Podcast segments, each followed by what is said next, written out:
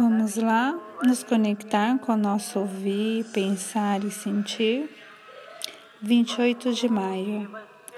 Antes de escalar uma montanha, você certamente testaria o seu equipamento, pois sua vida depende desse equipamento estar sem em perfeito estado e das cordas não apresentarem defeito algum você escolheria um bom guia, alguém em que você depositaria total confiança.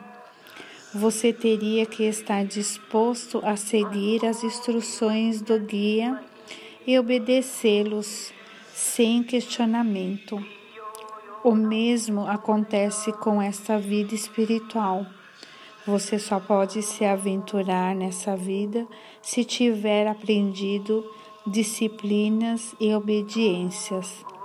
E se tiver escolhido trilhar no meu caminho e obedecer minha voz, não seria seguro agir de outra maneira.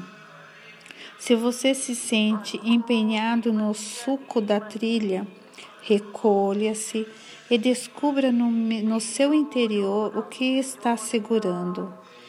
Que providência você tem tomado em relação à autodisciplina? Você já consegue dizer não para si mesmo?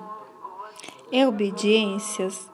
É obediências e obediências? Você está disposto a me seguir, seja lá qual for o preço?